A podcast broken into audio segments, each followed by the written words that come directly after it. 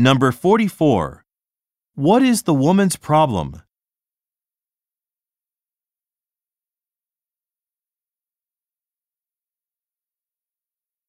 Number 45. Why will the man be in Providence?